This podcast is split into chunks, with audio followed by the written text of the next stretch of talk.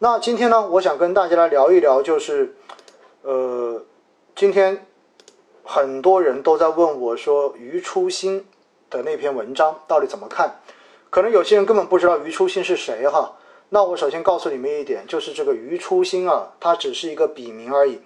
而且呢，余初心实际上是央行的内部人士。央行的内部人士，也就意味着这是带有官方背景的一个笔名。那余秋心所写的对于目前货币市场的这种看法跟一些观点，其实在某种程度上面代表了央行跟主管部门对于目前货币政策的一些真实的想法。所以呢，他的这些文章真的是要认真的去领会他中间所体会的意思的。大家一定要记得一点，对于资本市场来说，不管你是债券市场还是股票市场，流动性是否宽松，都直接影响着市场的走势，它到底是往上还是往下？因为对于市场来讲，只有钱变得越来越多，那么它的水位才会变得越来越高。所以呢，像债市，今年其实从二月份一直到四月二十九号，整个的这两个多月的时间，应该说是明显央行在向市场大肆的放水，提供流动性的过程。那这个过程中间，其实债市就涨得特别的好。如果大家回头去看，就是二月份、三月份一直到四月份，整个债市的涨幅都非常好。为什么有很多的朋友会说买债券都是在四月份买的，尤其是四月底买的？因为很简单，那个时候债券市场赚钱的效应非常的出色。说白了，有很多人又是在追涨的。所以在这样子的背景之下，我们说央行的放水导致了市场流动性的宽松，而市场流动性宽松导致市场资金的利率在下降，而利率下降就导致了债券市场在往上涨，这就是一个完整的逻辑逻辑链条。那回过头来，对于股票市场来讲也是一样。我们知道，我们经常会说要看成交量，成交量越大，那么股票市场，那么它的上涨才会有底气。如果你看到某一天的话，基本上没有什么成交量，但是股市涨得很好，那很有可能到后面马上就会出现调整。因此呢，一般说量价的配合非常的重要，也是一样的意思，也就意味着需要钱，需要足够多的流动性。那怎么来理解就是现在的这些问题呢？因为就在最近，余初心发表了一篇文章，叫做《正确认识应对非常事件的货币政策》。这篇文章哈，有很多人在猜，到底这个人是央行的谁，甚至于有人猜这个人的这个笔名使用者有可能是央行的行长。那他在中间讲到的是什么东西呢？其实他所提示的就是特殊事件、非常事件。实际上，这篇文章整体就是在提醒市场，过去几个月市场流动性的这种宽松、利率的这种下降，并不是一个常态化的事情，而是因为疫情这个突发事件，而让央行采取了比较特别的处理措施来应对市场的这种难处。所以呢，实际上这篇文章不管它中间写的具体内容是什么，更重要的是它是一个提醒的作用，告诉市场所有的参与者，不要把现在的流动性的这种宽松，或者说过去从二月份到四月底的这种宽松，当成是一个以后必须有，而且还会一直有的一个现象。这个事情只是一个局部的、突发的应对措施而已。这句喊话的作用在于什么？大家知道，央妈放水最重要的事情是希望通过放水来降低实体经济的融资成本。说白了，就是希望能够让缺钱的这些中小企业能够以更低的贷款利率借到钱，能够渡过难关。他希望是这样子的。但是呢，我们知道，因为这个钱，不管你是通过 MLF，还是通过逆回购，还是通过各种的手段降准也好，实际上央妈的钱都是直接给到了商业银行，而再通过商业银行，通过 LPR 利率的这种下降，来事实上面降低商业银行发出去的商业贷款的这种利率。但是我们知道，作为银行来说，它最希望的是什么？作为银行来说，它肯定是厌恶风险的。那作为银行，在经济不好的情况下面，它肯定不是很愿意把钱更多的贷给中小企业。为什么？贷出去之后，很有可能就会是笔烂账，就会是笔坏账。那这个坏账一旦发生，会影响到在银行对公条线的这整个线条上面很多人的工作以及他们的职位，而且。还会有很严格的这种坏账率的考核、不良率的考核，所以对于银行来说，他们往往就希望把钱借给那些没有风险的人。他如果要把它借给没有风险的人，说白了，什么人才会没有风险拿钱？一方面就是那些不缺钱的人，比如说大型国企、大型央企，那他们肯定不缺钱，所以的话，银行就扎着堆的希望把这些钱去借给他们。那除了央妈之外，呃，除了这些大型央企之外，还有什么可能是借钱出去相对比较安全的？那就是有足够优质抵押物的这样子的客户。那这指的是什么呢？就是指房地产。大家如果有看过我当时在四月、五月星空夜话直播中间那些直播的，应该记得有一期我特意讲过房地产炒房的事情。我中间就讲到很多的经营贷违规的都去到了房地产市场。这是一个很现实的事情，所以深圳的房价在过去的这几个月一直都在暴涨，包括我今天刚刚从杭州回来，杭州的房价也在出现上涨。那中间其实有很明显的迹象，就是银行的资金去到了房地产市场。虽然一直都说房住不炒，但是像深圳地区可能有完整的造假产业链，它可以让帮你伪造各种的这一种公司经营的相关的这种证据。来帮助你把房地产做抵押之后，然后贷出经营贷来，然后让你再去进行炒房。所以，银行的这种操作，代表着在整个货币政策执行过程中间，并没有完整或者说完美的执行央妈跟高层的想法，真正让这些钱真正的去到了该去的地方。那么在这样子的背景之下，就出现了资金空转的问题，而且还有一部分钱可能去到了企业，而企业在目前经济实体不好的情况之下，它可能也不太敢去进行实体的扩大投资，所以有很多企业拿到钱之后，他可能也不缺钱，那他拿着这么多的钱干嘛呢？他然后拿着钱再去进行投资，再去到。商业银行去买结构性理财产品或者结构性的存款，等于你会发现这个钱到最后就在金融体系里面进行空转，甚至于包括什么，甚至于包括我们股市的上涨，在某种程度上面也是因为这个原因，因为很多钱本来是应该进实体的，应该去参与实体的投资的，结果很多企业拿了钱之后，发现我不敢投实体，然后发现股市也不错。于是我把钱也扔到股市里面来，所以进股市的钱也变得越来越多。因此，我们要讲到的问题是什么？我们必须要去了解到，余初心的这篇文章代表央妈的这一个意见，也代表高层的想法，那就是钱不能够空转，钱必须要去它该去的地方。如果你的钱还在金融体系里面进行空转的话，到最后的结果，那就是我把流动性收掉。你不要再考虑说，我还会继续向整个市场中间注入流动性，所以这就是一个根本的指导思想。而且大家要记住一点，这里还强调了很重要一点：除了资金空转的问题之外，我们的经济数据实际上一直出台、陆续出台的经济数据都表示我们的经济在走在复苏的道路之上。所以，我们之前的货币政策之所以放水。是因为应对非常事件，也就是疫情对实体经济造成的冲击，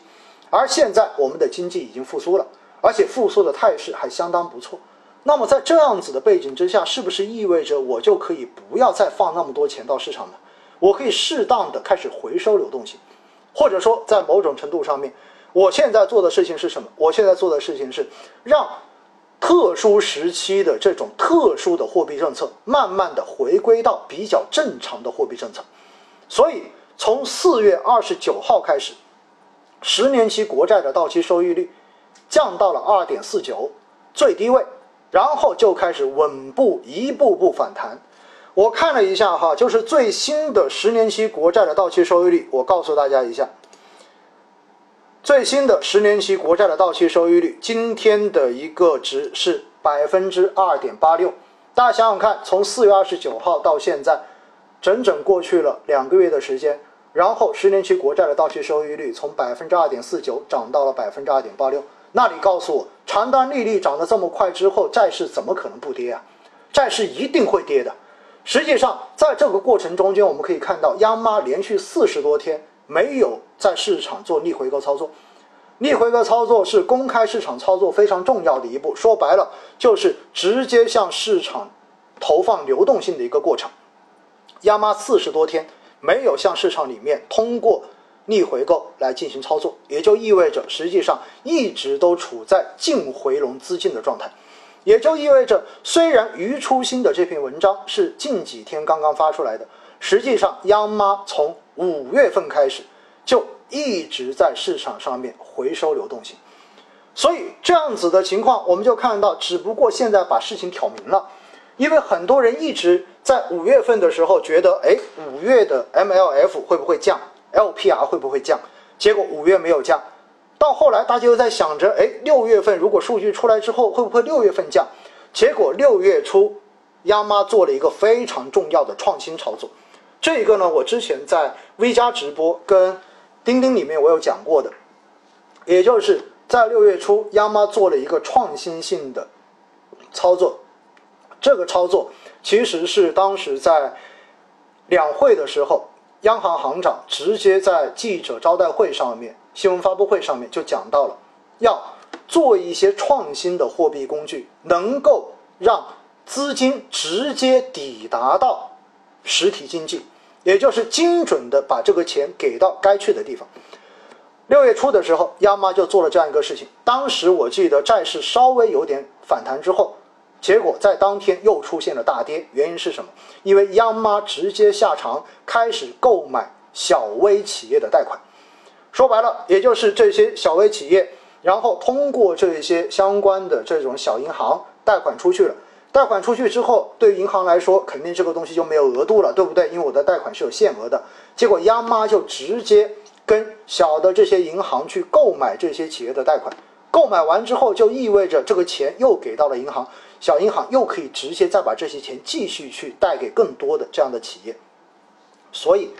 这个工具一做，目的性非常强，也就意味着它直接改变了过往央行。放水是直接放给所有银行，然后再由银行给到实体经济这样一个链条。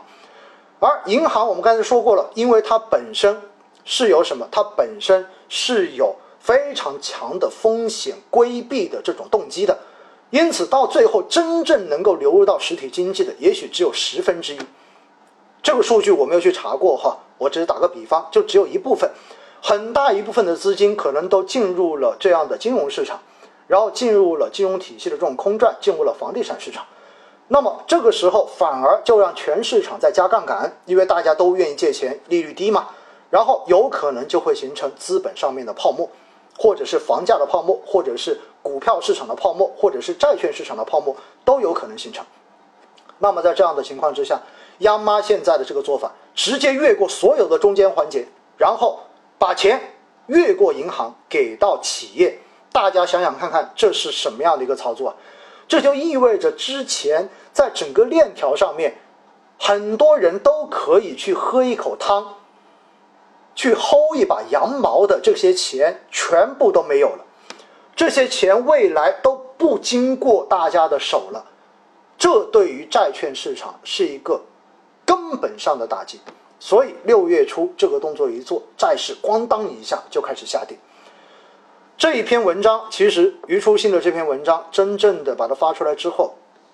大家可以看到哈一些数据跟大家讲一讲。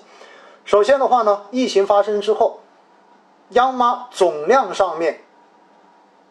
三次降低了存款准备金率，总量向金融机构释放了长期资金达到了1.75万亿元，1.75万亿啊，这是多大的放水额度？七天的逆回购收益由一月份的百分之二点五降到了百分之二点二，调降了三十个 BP，MLF 利率也调降了三十个 BP，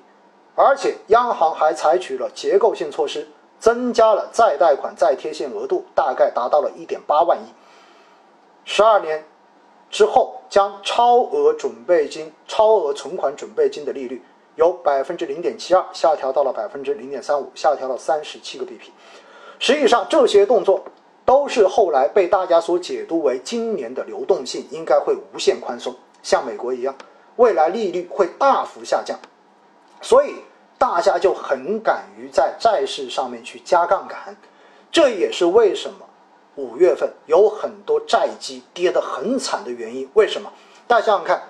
以前如果债券的收益都有三以上，那我是不是直接拿个三，我就可以？赚取三的票息，对不对？但是现在如果利率降到了只有二，我为了要达到三的票息，我就只能加杠杆，把我手中的这一些债券抵押出去，把钱换回来，再去买这个债券。因为普通的开放式债券型基金是可以到百分之一百四十的仓位的，这也是很多人说我买个纯债怎么一查一查它的持仓居然有百分之一百多，因为债券基金是可以加杠杆的。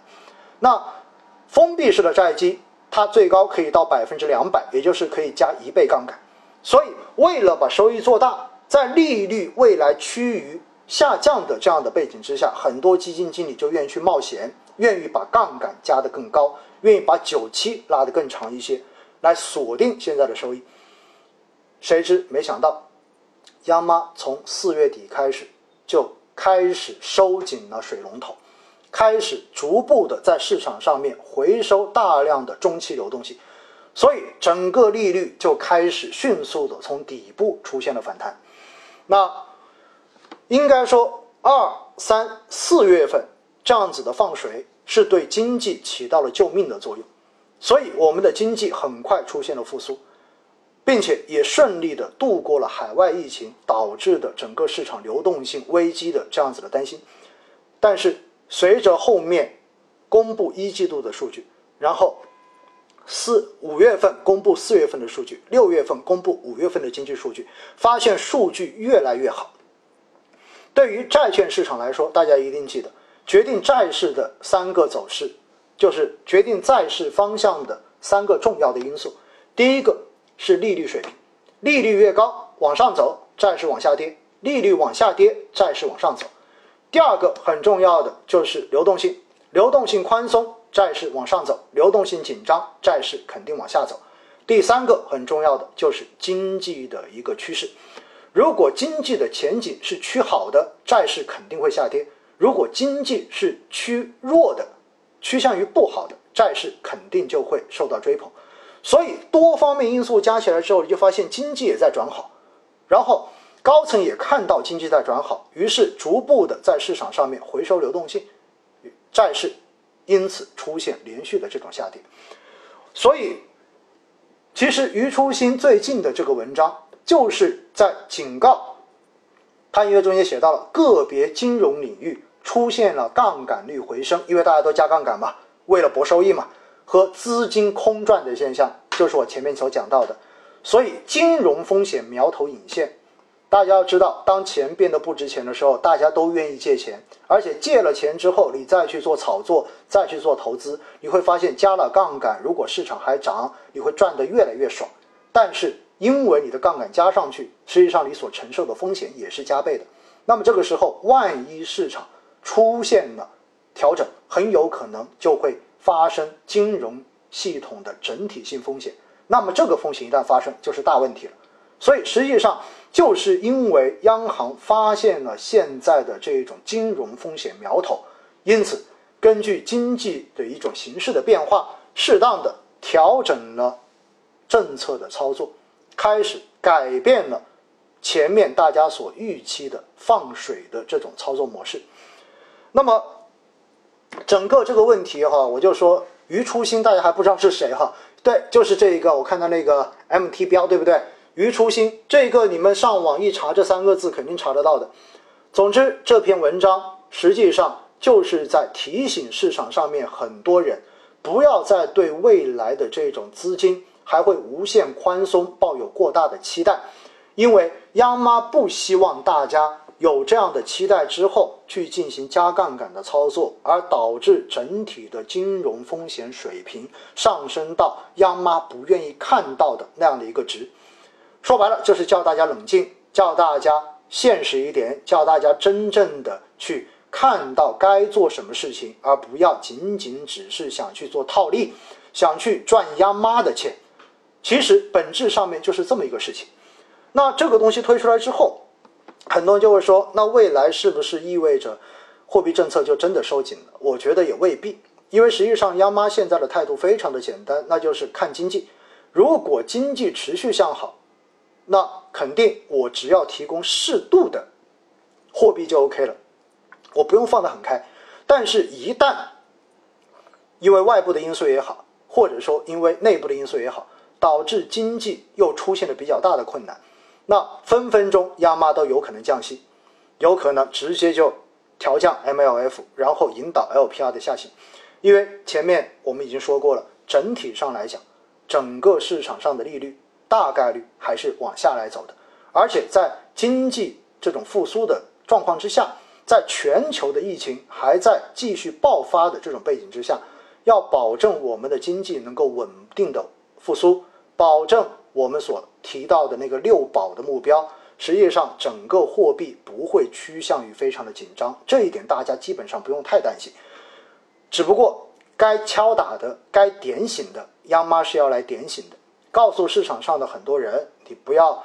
忘了自己是谁，你不要忘了现在是什么样的经济状况，因为毕竟我们零八年的这些货币政策，当时的四万亿，导致了后面十多年房价的暴涨，所以我记得在哪一次直播中间，我也跟大家强调过，我说央行前副行长吴晓林